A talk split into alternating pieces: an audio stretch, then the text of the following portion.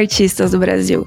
Hoje o nosso papo é importante demais porque vamos questionar os famosos e perigosos estereótipos. A discussão sobre estereótipos quando a gente fala de criação de personagens não é de hoje, né? Em muitas séries, desenhos, filmes, a gente encontra um design que cai num lugar comum e às vezes até meio que preguiçoso. Vamos conversar sobre isso? Meu nome é Gabriela Antônia Rosa, eu sou uma das pessoas que coordena a produção de conteúdo da Revo e para a gente pensar nesse assunto tenho duas pessoas incríveis no nosso podcast hoje. Portas da sala 1604 abertas, podem entrar, parte e limão. Olá! Olá! Tudo bem, gente? Obrigada por terem topado o convite para essa conversa aqui hoje. Não. Obrigada pelo convite. Fiquei feliz quando vocês aceitaram. Eu queria que vocês contassem um pouco da trajetória de vocês como artistas, para quem ainda não conhece o trabalho de vocês. Quem começa? Vai partes. Oh, meu Deus. Oi, gente. Então, eu sou Paloma. Eu assino como partes desde 2015 e também sou ilustradora. Já faz esse tempinho aí. É, e no meu trabalho eu tento é, colocar um pouco da minha vivência como mulher, como pessoa com deficiência e tentar trazer um pouco da representatividade nas ilustrações. Massa. E você, Limão? Oi, gente, eu sou o Limão, eu sou ilustrador, trabalho com isso desde 2015, mais ou menos. É, eu aceno como Limão, arroba Limão com vodka. e o meu trabalho também é sobre a minha vivência como uma pessoa preta, como uma pessoa gorda, é muito voltado em representar pessoas que se parecem comigo em situações que fogem do estereótipo de violência, do estereótipo, sabe? Aquele estereótipo que a gente vê corpos negros sendo representados sempre. Então a minha produção de trabalho é voltada para isso por isso que vocês estão aqui, acho que já ficou é, bem evidente a conversa que a gente vai ter e por que, que essas, essas, essa discussão é importante e é relevante. Primeira coisa que eu queria saber de vocês é se o que, que veio antes, assim, a arte ou a vontade de falar um pouco mais sobre questões de identidade para vocês, né? Porque na arte de vocês especificamente, como vocês acabaram de falar, isso é muito presente, muito relevante, né? Então, a arte foi uma forma que vocês encontraram de se expressar? Ou vocês já eram artistas e depois vocês pensaram, ah, não, eu acho que eu devia falar sobre isso aqui? Quem começa? ah, eu posso falar. É, então eu vai. acho que caminhou um pouco junto, né? Uhum. Já, a arte já era uma maneira de eu me expressar, mas era muito despretensioso. É, mas eu acho que eu acabei descobrindo que podia ser também uma ferramenta que eu podia usar como desabafo e também como denúncia mesmo, sabe, das, das violências que a gente passa no dia a dia, enfim. Eu acho que caminhou um pouco junto. Uhum. É, para mim a arte veio antes, na verdade. Eu comecei a estudar arte antes, e a minha arte para antes de 2014, mais ou menos, uhum. ela era uma arte bem genérica que falava sobre corpos que não pareciam em nada com o meu, porque eu achava que era sobre isso que eu tinha que, que produzir, sabe? Uhum. Eu tanto não me via nas coisas que eu falava, cara, não tem espaço para mim. Então não adianta eu tentar fazer o, uma pessoa parecida comigo porque não vai dar em nada. E aí eu desenhava e me sentia triste porque era tipo, não tinha aquele prazer, sabe, de, de realmente desenhar. E aí em 2015 eu comecei a fazer um curso de grafite. Me interessei por grafite, fui fazer um curso que era só com mulheres negras, e a gente começou a conversar mais essas questões, né? Porque os ambientes onde, onde eu andava eram ambientes muito brancos, sabe? Uhum. Então, por eu não ver essa, essa vontade de ser representado nas outras pessoas, sabe? Ninguém precisava se preocupar tanto assim, porque eles já estavam representados de alguma forma. Uhum. Então eu falava assim: ah, sou só eu que me sinto assim. E aí, quando eu comecei a, a, a me voltar os meus olhos para pessoas que pareciam comigo, falei, pô, não sou só eu que tô sentindo isso. E aí eu comecei a sentir mais vontade de me, me representar na minha arte e tudo mais. Então veio depois essa vontade. A arte veio primeiro. Eu fiz essa pergunta porque acontece bastante, né, de a gente ter os estereótipos tão assimilados e intrínsecos, assim, parece que eles vêm de, de fábrica, né, uhum. com a gente, que rola muito coisas, por exemplo, a gente, sei lá, ser brasileiro e quando a gente vai desenhar um, uma cena que se passa no Natal, querer colocar neve, sabe? é, esse tipo de coisa, assim, a gente a gente tem que fazer esse movimento, né? Alguém parece que tem que vir e abrir nosso olho e falar: alô, não neva no Brasil, né? Tipo, com licença, você já parou pra pensar que não neva no Brasil?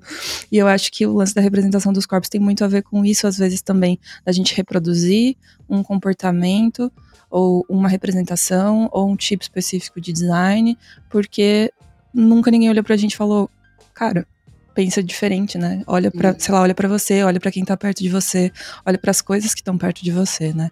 Total. Por que motivo vocês enxergam que às vezes essas escolhas de design caem no óbvio e às vezes elas são repetidas e outros tipos de corpos de representação acabam ficando de lado, assim? Complexo, eu acho. acho que tem várias... Análise sociológica aqui. É. eu acho que tem várias coisas, né? Eu acho que começa desde o rolê acadêmico de, de como que a gente aprende a desenhar, né? Uhum. É, o rolê da anatomia mesmo, a arte grega, enfim, todo o ideal de beleza. E também tem uhum. o rolê de ser cômodo, não sei. Eu não sei, eu acho que é meio que como as coisas têm sido, e aí as pessoas não saem muito desse lugar e não olham muito para as outras vivências, não sei. Eu acho que tudo virou meio que um círculo, sabe? Porque a gente tem uma sociedade que é muito racista, que é muito capacitista, que é muito gordofóbica, uhum. sabe? Tem todas essas questões. E aí, dentro da academia, quando você vai aprender a desenhar, aprender sobre arte, você vai estudar a arte europeia. Sim. Você vai estudar uma arte eurocentrada que fala sobre corpos eurocentrados. Uhum. E aí você aprende aquela coisa básica, né? Ah, o ser humano tem sete cabeças de altura. e é isso assim sabe? Uma coisa bem específica. Uhum. E teve uma coisa que aconteceu comigo na graduação que me marcou extremamente, porque eu fiz Belas Artes, né? O Belas Artes por si já é um curso extremamente elitista, voltado Com certeza. pra é o puro europeia. suco do eurocentrismo. O puro suco do eurocentrismo, É. entendeu? É Belas Artes. E aí, enquanto eu tava fazendo minha especificação, minha especialização Uhum. dentro do, do curso em ilustração, eu tive uma aula com um professor, que eu não vou citar nomes, mas que a gente estava adaptando contos de fada, e aí ele disse a seguinte frase: Quando a gente vai desenhar uma princesa, a gente tem que saber o que a gente vai desenhar, porque não faz sentido desenhar uma princesa negra. Meu Deus! Ué, Eu parei, ué. olhei para aquele homem e, gente, isso foi 2016, tá? Caraca, isso, Isso não foi podia tipo, ter. mil- 1800, É, 2016. 1816 podia ter sido. né? é 2016. o homem me fala uma coisa dessa. E Senhor, eu falei assim, mas por que que não faz sentido? Sabe? Por que que não faz Uhum. sentido? E aí ele começou a, a falar isso, aquilo, e aí eu falei assim pra ele. Aí ele falou assim, ah, por exemplo, quando você vai desenhar uma bruxa, você tem que fazer uma bruxa com um narigão. Hum, Eu, tipo, por que, que ela tem que ter um narigão? Por que que, por que que ela ter um nariz grande significa que ela é bruxa? Sabe?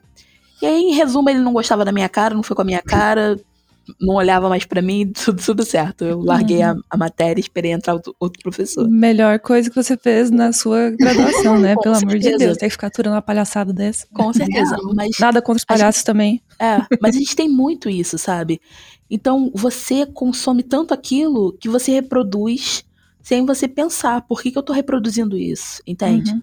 por que que eu tô. E aí a gente saindo da, da questão só de desenho, Uhum. mas por que que eu, enquanto, sei lá, autor de novela, quando eu vou escrever um, um delinquente, um bandido, eu escrevo um negro? Uhum. Por que quando eu vou escrever uma empregada, eu escrevo uma negra? Quando eu vou escrever uma patroa, eu escrevo uma branca? Uhum. Por quê? Entende? Sim. É, é essa questão, o comodismo e vai do que a gente aprende. A gente recebe tanto aquilo que a gente não pensa, a gente só faz. É, é, é, o que eu disse, né? Uma coisa que vem meio desde que a gente é criança, sabe? A gente ouve e dependendo de os grupos que a gente frequenta, ou as escolas que a gente acaba estudando, ou mesmo os professores que a gente acaba tendo, como é o caso do seu, que perpetuava essa ideia, mesmo estando numa posição de poder onde ele era evidentemente capaz de torcer esse pensamento, né? É. É, a gente se acostuma com isso, né? E vira uma verdade. Porque ninguém nunca questionou pra gente, ninguém nunca falou que talvez não pudesse ser, né? É, e também tem isso, né, das pessoas que estão ocupando esse lugar de professor, né? Uhum. Nunca é, nunca é a pessoa negra, nunca é a pessoa com deficiência, às, às vezes nem mesmo as mulheres. É o homem branco ali na academia ensinando, né? Uhum. Então acaba que a gente fica mesmo nesse círculo. Com certeza, estudando os mesmos pintores de sempre, as mesmas representações de sempre, se alimentando das mesmas referências sempre, e às vezes com essa impossibilidade quase. A internet com certeza ajudou muito isso, né? Mas é um negócio super recente pra gente medir ainda os impactos.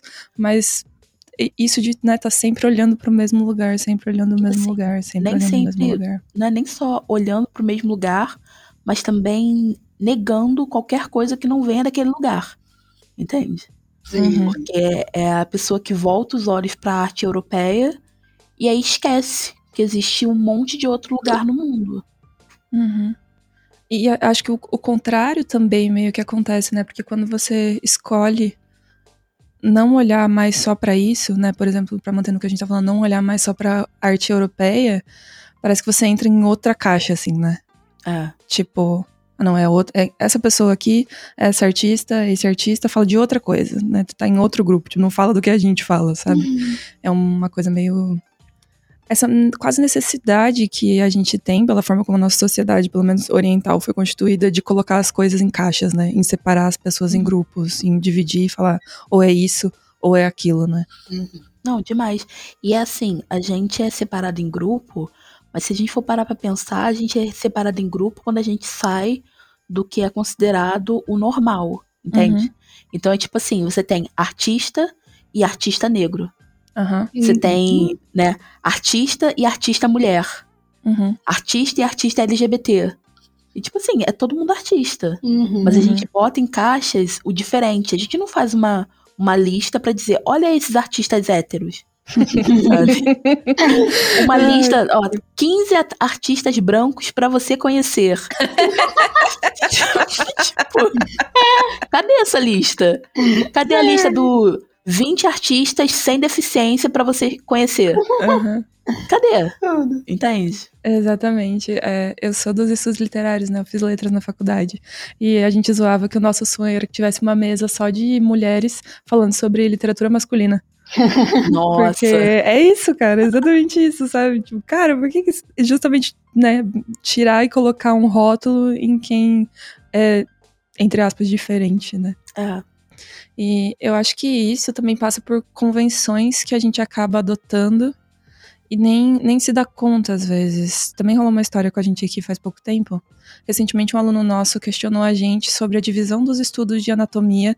é, era um aluno trans. é, a divisão dos estudos de anatomia entre anatomia feminina e anatomia masculina, né? Porque basicamente toda a nomenclatura que a gente tem desses estudos, né, a forma como a gente se refere aos músculos, aos ossos, a gente se refere como eles tendo características específicas de um corpo de mulher ou do corpo de homem, né? Tipo, é assim que a gente estudou, é assim que as coisas foram nomeadas mesmo. E é complicado isso, né? Porque, tipo, ao mesmo tempo que a gente sabe que não, é, não tem essa caixa específica, né? Tipo, não, esse aqui é um corpo de mulher, esse aqui é um corpo de homem. Essa foi a forma como a gente nomeou essas coisas, né? E a gente ainda não encontrou, eu acho, outras palavras ou outras formas de se referir a isso. Como que vocês lidam com isso na hora de estudar e na hora de pensar a criação dos personagens de vocês? Vai, Partes. Não sei, não lido. faço o lido, que eu é. acho melhor. acho que acho que eu vou misturando, sabe? Sei lá, eu, eu consigo, pelo menos pra mim isso funciona, separar um pouco, né, questões de gênero e questões de característica física de sexo, Uhum. sabe? Porque se eu quero uma pessoa que tenha mais características masculinas, não significa necessariamente que, essa, que esse personagem vai ser um homem, só Uhum. significa que ele vai ter certas características que a gente entende como masculinas. Uhum. Eu acho que se a gente conseguir chegar num ponto da gente quebrar essa ligação de, ah, se tem característica masculina, então necessariamente é um homem, Uhum. a gente vai, ó, sabe? Ou te Expandir aquele, atribuir- aquele meme do Galaxy Brain. Total. É, ou, ou mesmo quebrar a associação que a gente faz com, tipo, a força ligada ao masculino, sabe? Sim. Né? Não necessariamente. Eu acho que a gente entraria em várias categorias que não necessariamente, sabe? É, E- Eu acho que, pra mim, o que é mais difícil é em relação à, à doçura. Em contrapartida da, da força, né, ser masculina, a Uhum, doçura é vista como uma coisa feminina. uhum. Como se homens não pudessem ser doces, né? Uhum. Então, tipo, os, e os meus desenhos, o meu traço é muito doce, é muito fofinho. Uhum. Então, às vezes, para representar um, um, homem cis, quando eu faço alguma, alguma commission e tudo mais, eu suo um pouquinho, tenho, tenho que rebolar um pouco. Porque às vezes eu tô lá fazendo e pra mim tá legal, mas eu penso, putz, sabe, eu tô fazendo pra um homem cis ele não vai achar tão legal assim. Eu preciso dar uma, sabe, aquela polida na, na, na no modo fluido uhum. do qual eu desenho. Uhum. Então, acho que tem essas coisinhas. Essas pequenas escolhas que a gente acaba tendo que fazer para atender a necessidade de cliente, né? Mas isso é outra, outra história, outro papo. É, eu queria saber também, né, Partes, você que falou um pouquinho menos até agora, sobre. Você né, chegou a comentar sobre a sua bandeira né, de ser uma artista é, PCD, ser uma artista mulher, e você coloca isso bastante no teu trabalho. Uhum. Já que a gente tá falando desse lance de clientes, que tipo de trabalho você executa, assim? Porque eu acho que uma das preocupações que as pessoas têm bastante de fugir dos estereótipos e se colocar nesse lugar de tipo, não, eu quero falar sobre pessoas que são mais parecidas comigo, histórias que são mais parecidas com a minha, tem essa sensação de ninguém vai querer ouvir isso, sabe? Ninguém vai querer saber disso, porque que alguém ia querer saber dessa narrativa e ficam quase que com medo de furar essa bolha mesmo e sair desse lugar que é esse lugar comum, sair desse lugar que é o estereótipo. Porque querendo ou não, o estereótipo ele é muito aceito, né? E é por isso que ele continua sendo usado, porque a imensa parte das pessoas consome isso, né? Sim. Certo ou errado, não importa. importa que é, nosso padrão de consumo está diretamente ligado com isso, né? Então queria saber um pouco de você disso, porque eu acho que tem uma dimensão, às vezes, que a gente não consegue enxergar não trabalhando diretamente com isso, sabe? Então queria que você contasse um pouco como é para você. Sim e não, né? É, Uhum. agora, agora, é, a maioria dos trabalhos que eu faço me chamam porque tem a pauta PCD envolvida. Isso é ruim? Uhum. Não. Mas é, me limita um pouco, eu, às vezes, Uhum. né? Mas assim, eu acho que é uma grande porta que se abre de eu poder é, falar, fazer o meu trabalho e colocar a minha vivência e, e poder falar sobre a minha bandeira, né? Uhum. Mas ao mesmo tempo eu acho que a gente ainda tem muito para Muito caminhar. chão. É, É. muito pra caminhar. Não sei. É, eu acho que era justamente nesse sentido a minha pergunta, porque eu tô pensando sobre isso. Uhum. Que, às vezes, por causa dessa, desse lance, né, da nossa sociedade de colocar as coisas em caixas, fico com essa sensação de que a gente, dentro da área artística mesmo, acaba colocando as pessoas em caixas do tipo, não, essa pessoa fala disso, essa pessoa fala daquilo outro. E, ontem a gente fez um post lá no, no Instagram da Revo, com palestras do TED, né, indicando palestras do TED para artistas. E a gente ficou fazendo uma pesquisa, assistindo várias palestras, e uma das palestras que, que a gente indicou lá é de uma pesquisadora da Nigéria, e ela fala sobre como os movimentos artísticos, ela fala sobre os movimentos artísticos do continente africano de modo geral, que não são pautados nem por religião, nem por política, nem por território, nem por questões identitárias. São coisas mais ligadas, tipo, a, sei lá, arte abstrata, coisas coloridas, sabe? Outra vibe completamente. E aí ela comenta sobre como ela sentiu a vida inteira essa pressão de, tipo, cara, eu não quero falar sobre isso, sabe? Eu não quero falar, não quero trazer, não é isso que eu quero trazer pro meu trabalho, eu quero falar de outras coisas. E aí o nome do, movimento que ela participa é Afro Bumblegum, né? Que é chicletes. Então, era mais nesse sentido, assim, a minha pergunta sobre esse, essas, esse- essa característica mesmo de a nossa sociedade querer colocar as pessoas em- nessas caixinhas, assim, sabe? Sendo que eu tenho certeza que vocês são muito mais do que isso, sabe? Sim. É, eu entendo que a gente ocupa esse lugar porque tem a representatividade no nosso trabalho, né? Uhum. Mas é, eu acho que falta um pouco das pessoas entenderem que não é só isso. Às vezes é ok, eu vou desenhar uma besteirinha que não, não vai ter rolê de militância. Uhum. né? Então, acho que é meio que isso. Hum. Limão, tem alguma coisa a acrescentar sobre essa pauta? Eu acho que eu concordo bastante com o que a parte disse, porque às vezes a gente tenta. A gente só quer desenhar, sabe? A gente só Uhum, quer desenhar um sim. negocinho aqui, não, não significa que é alguma coisa assim, olha, gente, sabe? Não, é só um negocinho. Uhum. Mas eu acho que eu não, eu não sinto mais tanto isso no meu trabalho hoje em dia, sabe? Já senti muito no começo essa questão de, de ter uma caixinha específica, sabe? Tipo assim, Uhum. ah, você fala sobre tal coisa, então você vai falar sobre tal coisa, você vai produzir sobre tal coisa. E hoje em dia eu já não sinto mais tanto isso, acho que eu já acostumei o meu público. que tipo assim, ó, vai ter desenho de vez em quando, tá? Às vezes não tem nada a ver com nada, não. É só um desenho aí. É só, sei lá, uma sereia. Pra vocês ficarem felizes aí, ó. E pra eu ficar sereia. feliz também. É isso aí, ó. Toma uma sereia, vamos ser felizes, sabe? Mas no começo eu passei um pouco por isso. Especificamente porque logo no início é, que eu comecei a, a trabalhar com isso no Instagram e sério, Uhum, tinha muitas pessoas que me pediam pra fazer representação de orixá. uhum, E eu não sou de nenhuma religião de matriz africana, eu sou evangélica.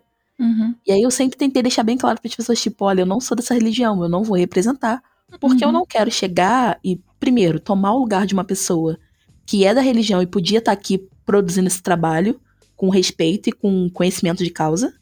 E segundo, porque eu não quero sair representando uma coisa errada, sabe? Tipo, Uhum. representar fulano de um modo totalmente errado, que não tem nada a ver com orixá.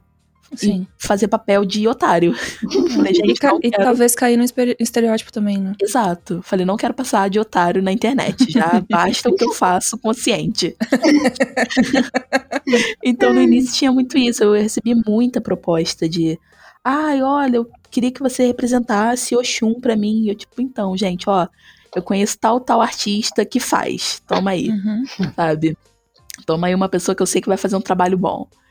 E aí, com o tempo, foi sumindo. Essas, essas caixinhas foram diminuindo um pouquinho. Ainda tem, sabe? Novembro chega, todo mundo, opa, vamos conversar. Mas tirando isso, É, não, acontece bastante. A gente tem um grupo da comissão, né, da escola, e chega novembro, mesma coisa, assim. Novembro do ano passado eles já ficaram de cara. Vocês não têm noção dos absurdos que chegam no nosso inbox quando, quando chega o mês de novembro. Eu fico tipo, gente, que- olha, sinto muito que vocês tenham que passar por esse tipo de situação. É, mas eu acho massa vocês terem tocado nesse, nesse ponto, porque isso entra numa dúvida muito grande de muita, muitos artistas quanto à possibilidade ou não de representar é, pessoas, corpos, identidades, etc., que não são a deles próprias. Queria que vocês comentassem um pouco isso, assim, por exemplo, tem uma aluna nossa que ela é PCD e ela, mas ela é branca. Uhum. E aí ela tava criando uma história com vários personagens, é um quadrinho, e ela tava muito na dúvida se ela colocava ou não uma personagem negra. E aí eu dei a minha resposta lá pra ela, porque ela veio perguntar diretamente pra mim, mas eu quero saber o que, que vocês enxergam disso, assim, como vocês lidam com isso. Se alguém chegasse com essa pergunta pra vocês, o que, que vocês responderiam? Eita. é, eu acho que assim, quanto mais gente desenhando com diversidade, melhor, né? Só Uhum, que isso aí. tem que dar uma estudadinha. Pra não cair no, no estereótipo, né, pra não falar nenhuma besteira, pra não acabar sendo capacitista ou racista, enfim. É, Tem que dar uma estudadinha, mas assim, quanto mais gente, melhor. ah, eu concordo também. Eu acho que quanto mais as pessoas, sabe, fizerem, vai ser melhor pra todo mundo. Uhum. E é aquele negócio, né? Tipo, você não precisa ser um elfo pra escrever sobre elfos. Exato, Assim, nenhum você vai dizer que você precisa ser negro pra escrever sobre negros? Não precisa. Sim. E o melhor de tudo é que, tipo assim, você não vai encontrar um elfo pra ler a sua história e avaliar se ela tá boa ou não. Você vai encontrar pessoas negras, sabe? Você vai encontrar PCDs, você vai encontrar pessoas gordas, Uhum. sabe? E hoje em dia tá muito mais assim. Com, com o advento da internet, né? advento da internet, eu falo como se eu tivesse 60 anos. Ah, com o advento da internet, em que a gente pode, assim, conhecer pessoas, Uhum. tá bem mais assim divulgado, né? Essa questão da gente ter é, leitura sensível nos nossos Uhum. conteúdos, é, conversar sobre, porque a partir do momento que você tá estudando e tá querendo aprender e melhorar, pô, tudo é válido. Eu acho que é isso. Acho, acho que faz total sentido também. Foi mais ou menos isso que eu respondi eh, pra ela na, quando ela me perguntou.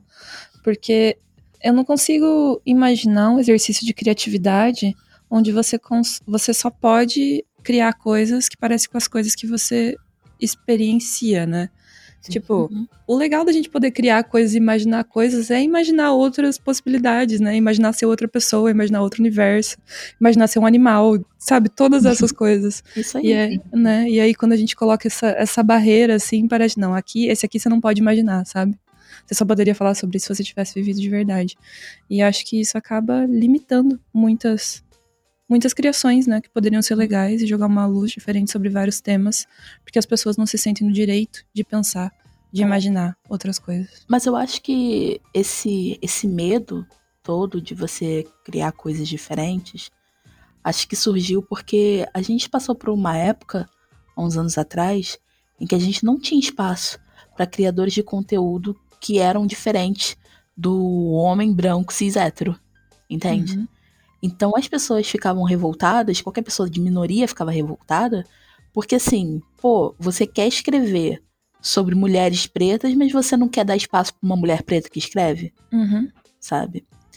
Mas a gente já passou disso, a gente tá passando disso, a gente tá criando Uhum. espaços, sabe? Então, não é que você não possa escrever sobre você quando você tá lá, né, na, no topo da pirâmide do, do privilégio social. Não é que você não possa escrever sobre outros grupos. É que você tem que pensar, pô, eu vou escrever sobre esse grupo, mas eu vou conversar com pessoas desse grupo, eu vou dar espaço para pessoas desse grupo, Uhum. eu vou fazer essas pessoas crescerem junto comigo, sabe? Uhum. Porque senão você só tá capitalizando em cima de uma dor alheia. sabe? Tem essa, essa linha tênue. É, que é bem complicada, né? Porque é o lance do protagonismo, né? É isso. Sim. Às vezes acontece isso. Tem narrativas, às vezes, que são muito parecidas, né? Só que uma das pessoas que escreveu a narrativa pertence, de fato, àquele grupo. E a outra é, invariavelmente, um homem branco cis. E, e quem ganha o protagonismo, né? É. exatamente. Nessas horas eu tendo a pensar que o lugar de fala não é nem tanto o lugar de onde você fala, mas escolher o lugar onde você vai falar, sabe? Porque é, é ter uma sensibilidade, às vezes, pra entender quando é a hora de ficar em silêncio e deixar outra pessoa falar, É isso. Sim. né? Nossa, pensei mil coisas agora, gente. Minha cabeça dividiu assim, ó, 360 graus aqui, ó. Mil, mil pensamentos passaram Aqui na minha é cabeça. só Galaxy Brain. Exatamente, o tempo todo. Ai, total. Tem outra questão que eu acho que pega bastante para a maior parte dos artistas quando a gente está falando sobre representação, que é como criar personagens, né, que são facilmente identificáveis, tipo, de etnia, de idade, etc, sem utilizar estereótipos. Porque, por exemplo, não sei se vocês lembram quando saiu a Mulan que a Ellen Shen desenhou, Uhum. teve muita gente reclamando de whitewashing porque a Mulan não tinha o olho mega puxado.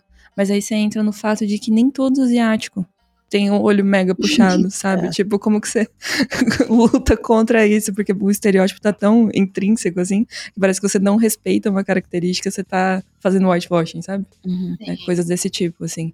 Então, como? Como criar personagens que são facilmente identificáveis sem utilizar estereótipos? Ai, cara, eu acho que você tem, além de estudar, falar com as pessoas mesmo. É, Uhum. Conversar sobre as vivências delas. Trocar experiência mesmo, né? Eu acho. Não sei se tem um caminho fácil.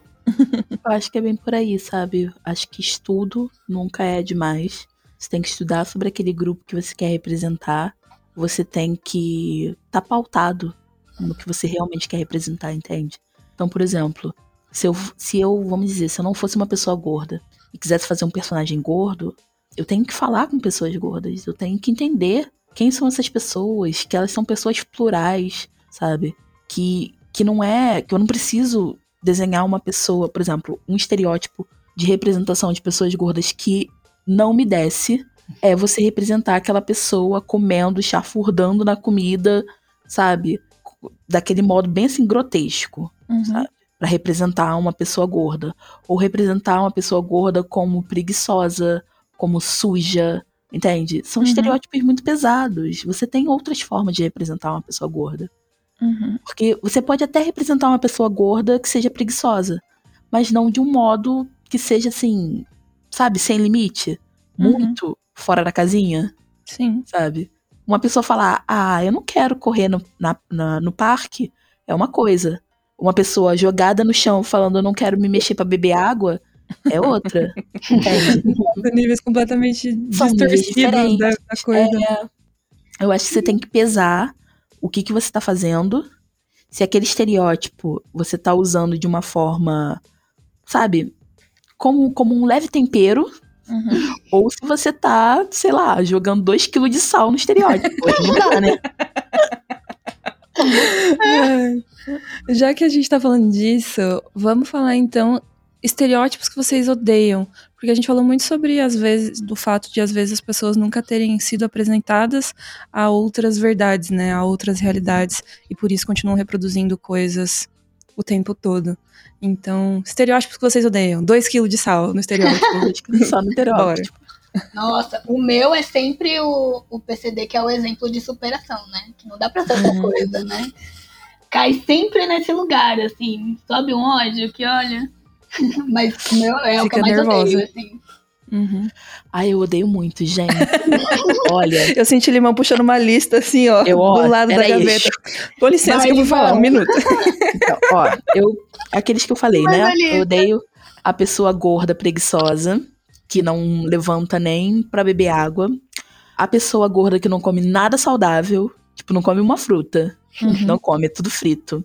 A pessoa gorda que é suja, que não toma banho. A pessoa preta que é suja. Ahn, a pessoa trans que é revoltada com o gênero. E que aí qualquer coisa que você falar, ela vai dar um, um piti. Ahn, mas o que? São vários, gente. É muita coisa. tá entendendo? É, Se for puxar, né?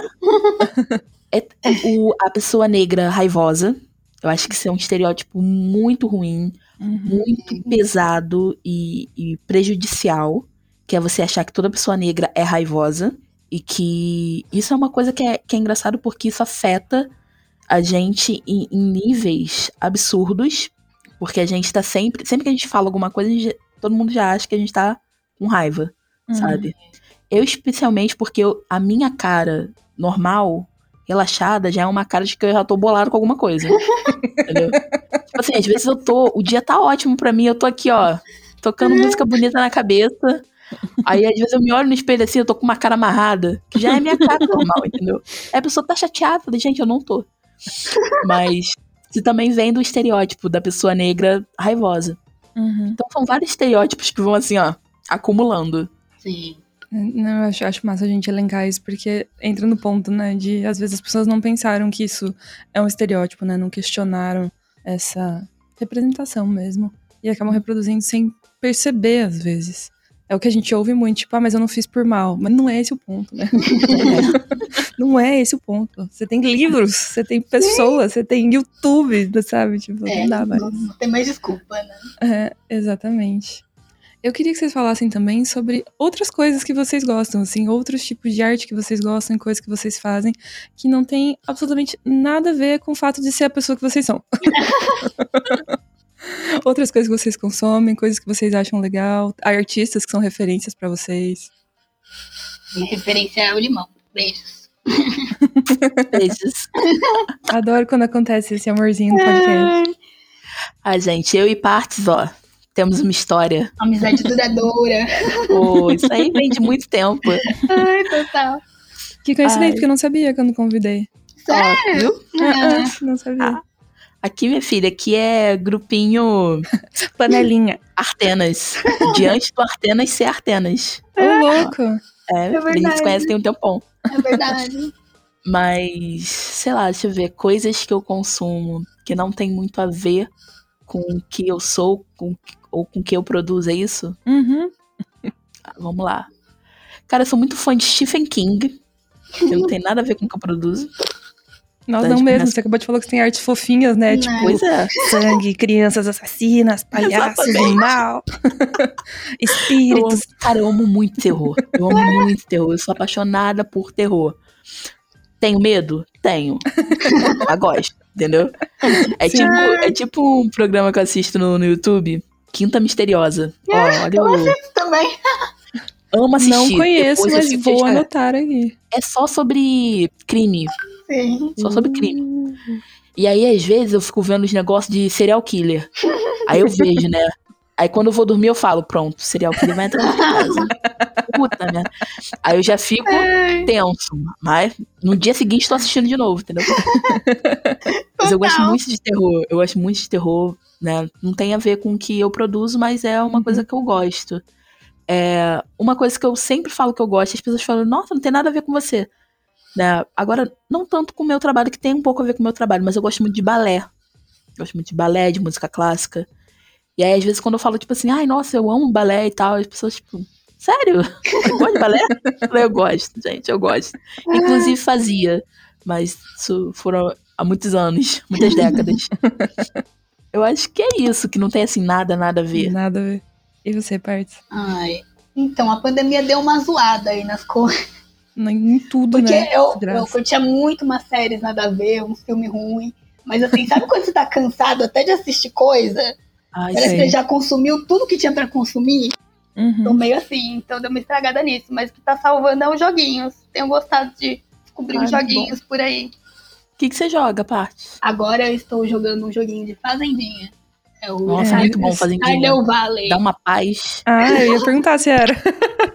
É, dá uma paz. Tipo assim, você, você não tem nada pra fazer. Você vai lá cuidar das suas cenouras. sim, Plantar uma laranja. Pô, uma paz de espírito, exatamente, gente. gente. Exa- Exato. Muito bom. É muito bom. Alienação total, assim. Alienação Nossa. total. Ótimo pra esse momento. Com Eu também adoro joguinho, mas eu tô jogando Genshin. Não conheço. Já É, vai ter vários likes nesse podcast por causa disso. Obrigada, Limão. Genshin, gente, quem joga Genshin, vem falar comigo. Vamos jogar junto. É, eu, eu fiz essa pergunta justamente pra sair um pouco, né, da caixa, porque tem isso às vezes de. Geralmente, quando a gente chama artistas que. A gente chama artistas pra conversar sobre temas específicos sempre, né? Mas eu sempre fico incomodada de, tipo, ah, não, trazer pessoa X pra falar sobre tema X, que é o tema que ela sempre fala, né?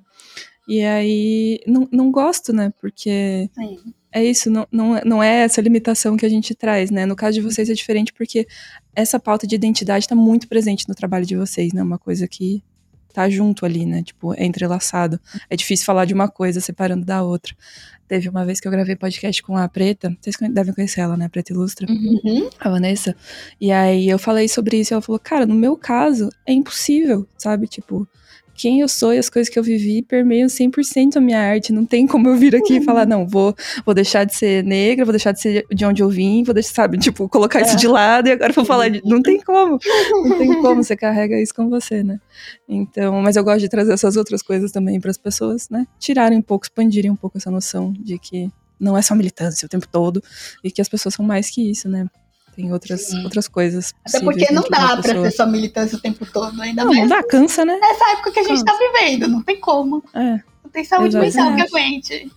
é, Só não, é- jogando muita fazendinha. Exatamente. olha, realmente, inclusive, estamos aí aceitando dicas de alienação total. Sim. Qualquer Sim, série que vocês tenham favor. maratonado aí em oito horas, que vocês não tenham conseguido desligar a televisão, tô interessada. Pode Você já deixar nos comentários. Qual série? Lupin. Assisti. Lupin ou Lupin, não sei. Assisti, assisti a parte 1 e a parte 2, vi Muito nesse boa. esquema aí, ó. Ainda não Diretão. terminei a parte 2 que eu tô salvando assim, porque o que que é aquele homem, né? Aquele homem Cara, maravilhoso. Não aguento, juro- ele começa a falar francês, eu falo, casa comigo. Casa comigo agora. tem cenas que eu literalmente paro pra bater palma. É um negócio. "Ah, que homem. Eu não posso ver um homem falando francês, né? Porque eu amo francês. Aí você me junta um homem bonito, alto, falando francês, e acabou comigo. Tudo, né? Olha, realmente. Isso, inteligente, né? Porque o homem é Inteligente. Olha, aquele homem, olha, ele me enganava fácil. eu deixava ele me enganar Eu todinha. deixava, Sem problema. tô nem aí. Ah, mas você tá sendo enganado, querido. Não importa. Engana mais. Ninguém, Engana não- mais. ninguém liga, ninguém liga. Ai, meu Deus, a gente veio falar de trabalho. Olha, a gente desvirtuou completamente o assunto. A gente foi pra um lugar realmente que eu não tava esperando, mas eu assisti a parte 2 inteira esse final de semana, direto, assim. Eu tava sem sono, tipo, de sábado pra domingo, aí eu liguei na Netflix pra ver se tinha alguma coisa que eu queria ver e tal. Aí eu vi que tinha saído a parte 2, falei, pronto. É isso. É hoje que eu vou dormir 6 horas da manhã, que eu vou ter que ver todos os episódios agora. E foi tipo isso. É isso. É sobre isso. Tudo. É sobre isso, é sobre isso. A pessoa fica achando que a gente trabalha o tempo todo. Não. Mal sabe. As noites Mal viradas aqui assistindo série ruim, filme ruim. Mal sabe a noite virada jogando Genshin. Mas acho que tudo isso faz parte, né? Da gente ser. É. gente, né? Ser pessoa. Principalmente nas condições atuais de temperatura e pressão, que a gente realmente precisa desligar o cérebro às vezes, senão a gente surta, né? Sim. Verdade. Então, Outras, outras pautas que vocês acham importante a gente abordar, ou algum assunto que a gente não falou e que vocês queriam muito trazer pro podcast? Não, não é nenhuma questão de pauta, Uhum. é mais uma questão de conselho. Eu sei que se conselho fosse bom, a gente né, vendia, não dava. mas é um conselho que eu tento passar para as pessoas, porque é algo que eu queria ter ouvido quando eu era mais novo, sabe? Uhum. E é a questão de você se cercar de pessoas que estejam nos mesmos grupos que você. Porque se você é uma pessoa, por exemplo, no meu caso, uma pessoa negra, uma pessoa gorda, uma pessoa LGBT, e aí você anda só com pessoas brancas, cisgêneras e hétero, Uhum. você acaba perdendo uma força, você acaba perdendo é, um, um refino no seu gosto, na, nas suas ideias, na sua cabeça, que só pessoas que passam por coisas parecidas com o que você passa vão saber acrescentar pra você ali, entende? Uhum. Então você acaba achando que certas coisas que você passa são frívolas, são estúpidas, não são interessantes, porque não são interessantes para aquele grupo com quem Uhum. você anda, sabe? E tudo bem, não é a vivência deles, não é interessante para eles, mas é interessante para pessoas como você. E vai Uhum. ser interessante para outras pessoas como você que você não conhece, mas que vão ver o seu trabalho. O seu trabalho tá na internet.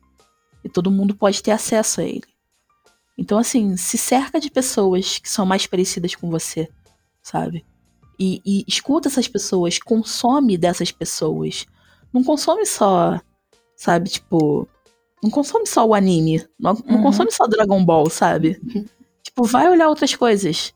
Vai ser legal também. Não consome só Leonardo da Vinci. Vai Uhum. olhar outros pintores, sabe? Acho que é, isso é muito importante.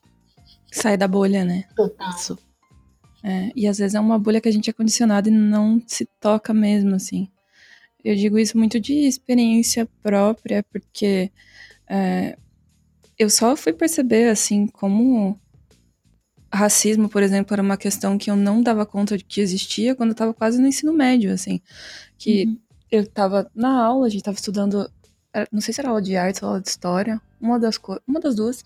Em algum momento, a professora fez uma pergunta que eu parei pra pensar, tipo, que até aquele momento no meu ensino médio, no meu ensino fundamental, tipo, tinha nas escolas que eu estudava, eu fui bolsista por muito tempo nas escolas, assim, estudava em escola particular, em escola pública, mas enfim, nas escolas que eu estudava e na última escola que eu tinha estudado, que era um colégio católico, tinha duas pessoas negras na escola inteira.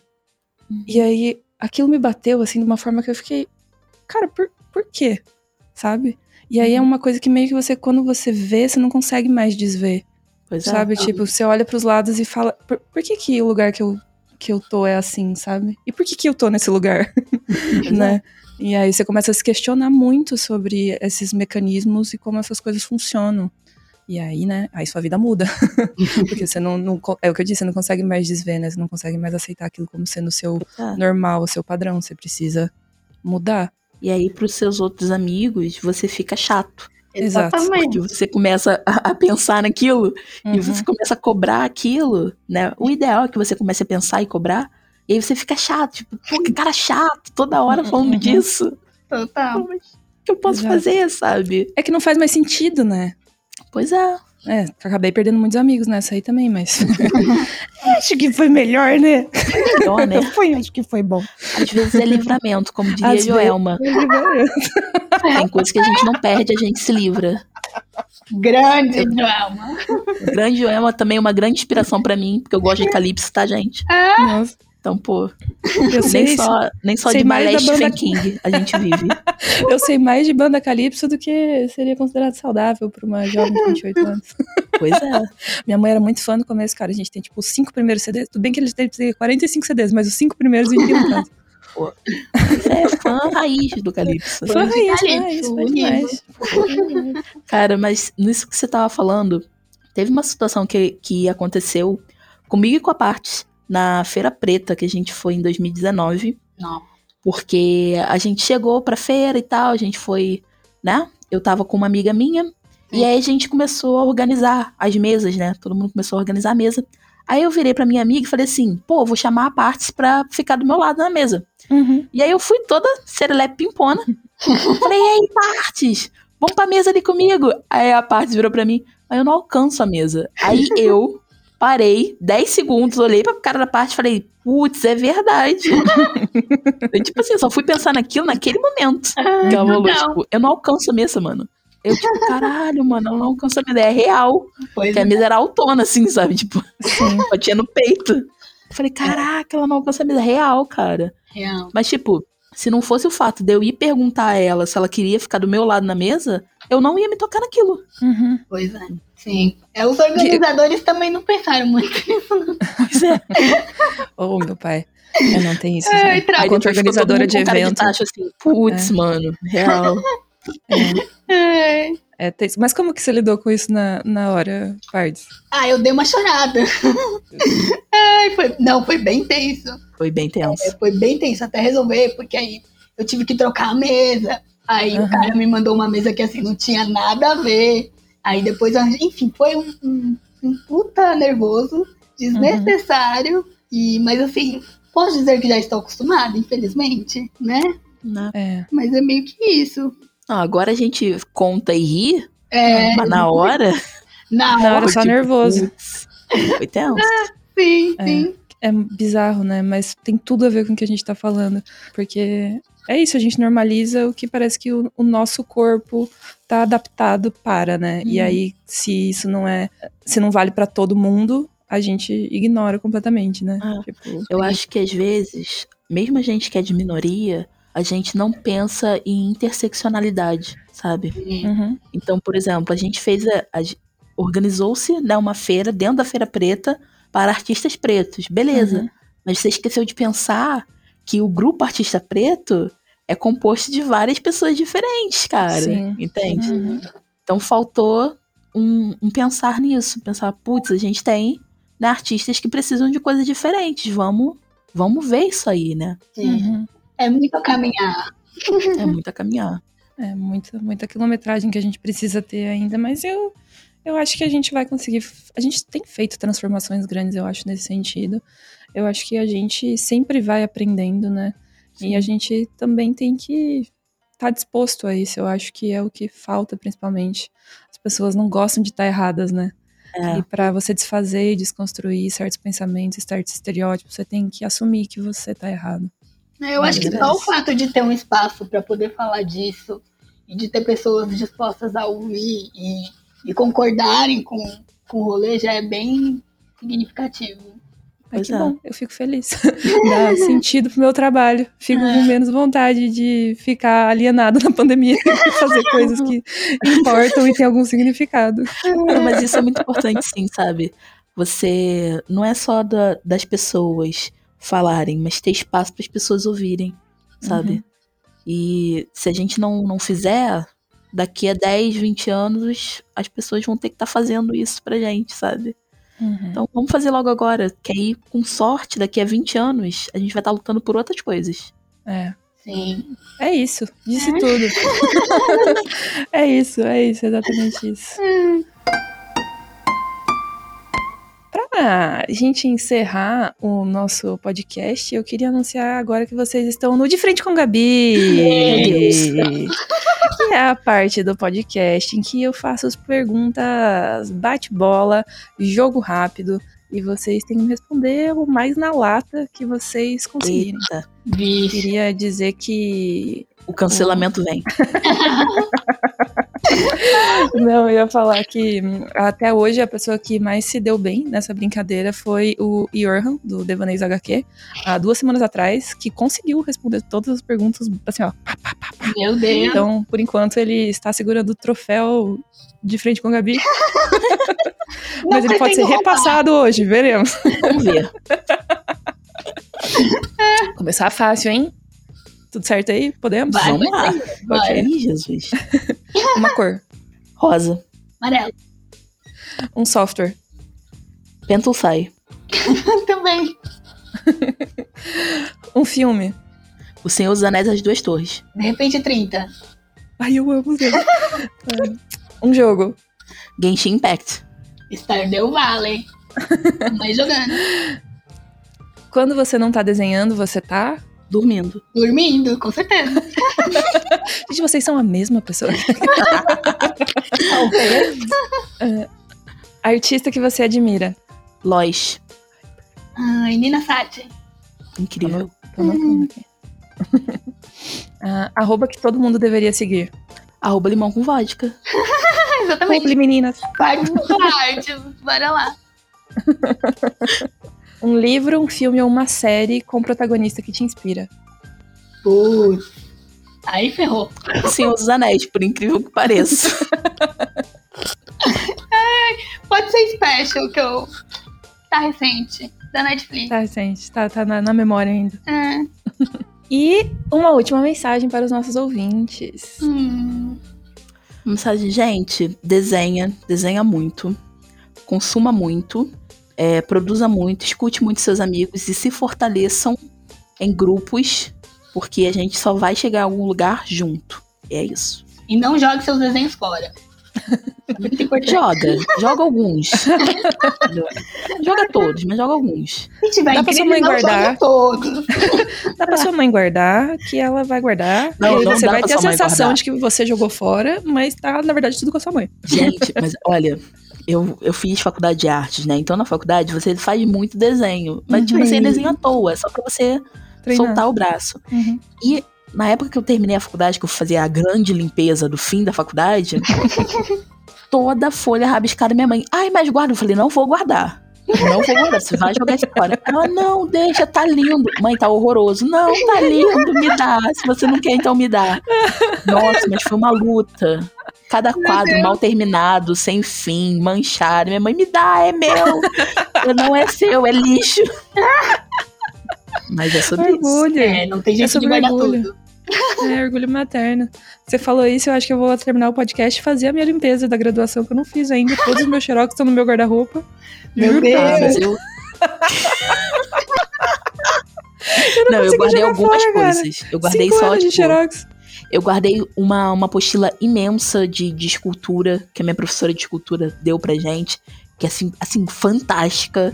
Inclusive, eu sei que ela não tá ouvindo esse podcast, que, que a Marisa não, não ouve esse tipo de coisa, que ela é mais idosa. Mas assim, Marisa, eu te amo.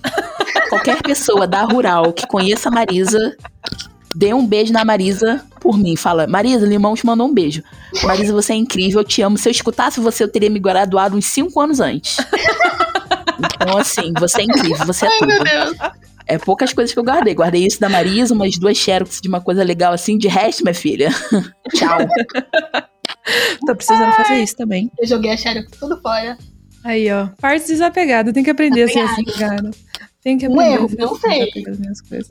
Então, Nunca sentiu falta de nada, tá tudo certo. É, Ah, gente, se sentir falta no futuro, aí a gente se vira no futuro. né?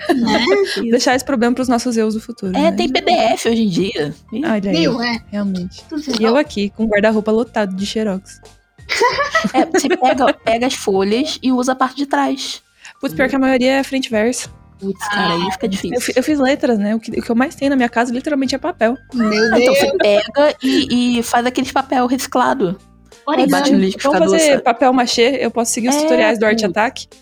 É muito bom. Inclusive, eu trabalhei dois anos dando aula de papel machê dentro do CAPS. Olha. Caramba. Eu vou pegar umas dicas de receita com você depois. Muito bom, gente. Era muito divertido. De vez em quando eu faltava aula. Faltava aula, não. Eu ia pra lá, né? Mas aí eu não queria trabalhar e meus alunos não queriam estudar. Aí a gente largava tudo e ia subir no pé de jabuticaba, pra catar jabuticaba.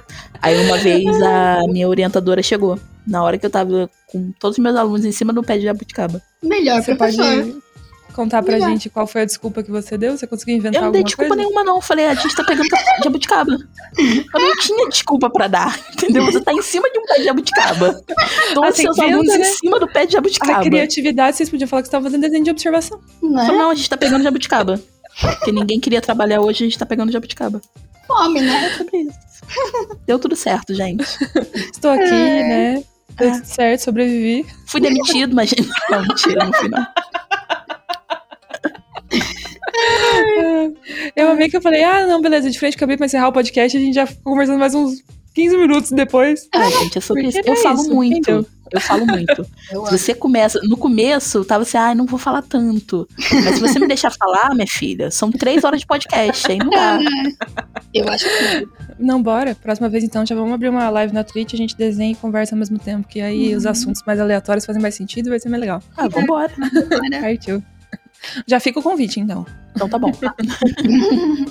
Obrigada pela participação, gente. Gostei muito de conversar com vocês. Eu acho que foi bem da hora, assim, o papo que a gente teve. E podem voltar. A sala 1604 está aberta para quando vocês quiserem falar alguma coisa. Falar, ó, tem um negócio para falar. Bate aqui na porta, a gente abre, microfone, vai. Combinado? Ai, Combinado. Tá bom, beleza. Foi ótimo, gente. Foi muito divertido. E obrigado pelo convite. Sim, gostei muito de participar. Obrigada a vocês e até a próxima. Até. Até. Beijo, gente.